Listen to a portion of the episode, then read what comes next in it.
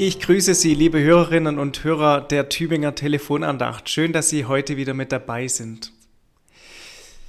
Die heutige Tageslosung, die steht in einem Psalm, Psalm 95, Vers 6.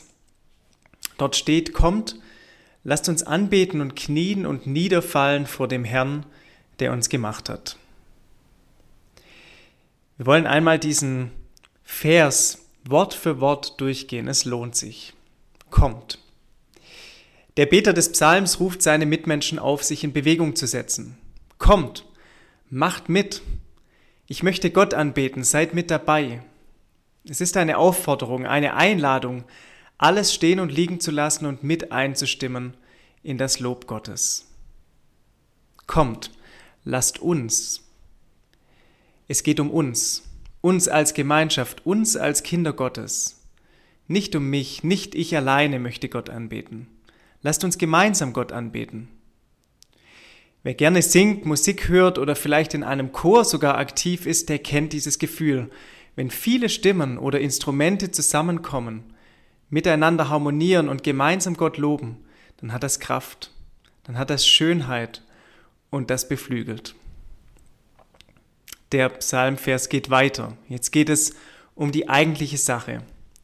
Kommt, lasst uns anbeten, knien und niederfallen vor dem Herrn. Der ganze Körper wird hier mit einbezogen. Knien, das tun wir in der evangelischen Kirche nur sehr selten. Bei Konfirmationen kommt es manchmal vor oder bei Hochzeiten. Manche von Ihnen kennen vielleicht so kleine Gebetshocker. Man sitzt darauf, schlägt die Füße unter den Hocker zusammen, man kniet gewissermaßen. Knien und niederfallen vor Gott. Das ist keine Unterwerfung, keine Selbstverleugnung, kein Kleinmachen, sondern es ist ein Ausdruck, der sagt, Gott, ich möchte dich anbeten, dir sagen, wie gut du bist. Letztlich kommt es aber nicht auf den äußeren Ausdruck an, sondern um die innere Einstellung. Ich gehe im Geiste vor dir auf die Knie, wird in einem Kirchenlied gesungen, und höre auf die Stimme meines Herrn.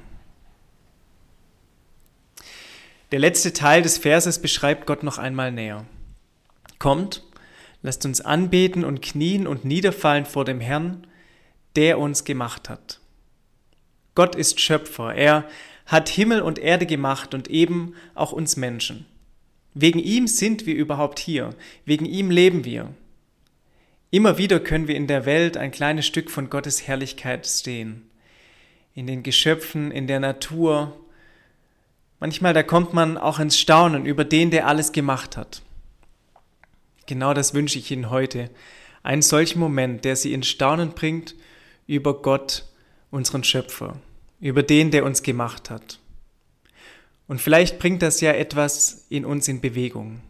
Kommt, lasst uns anbeten und knien und niederfallen vor dem Herrn, der uns gemacht hat.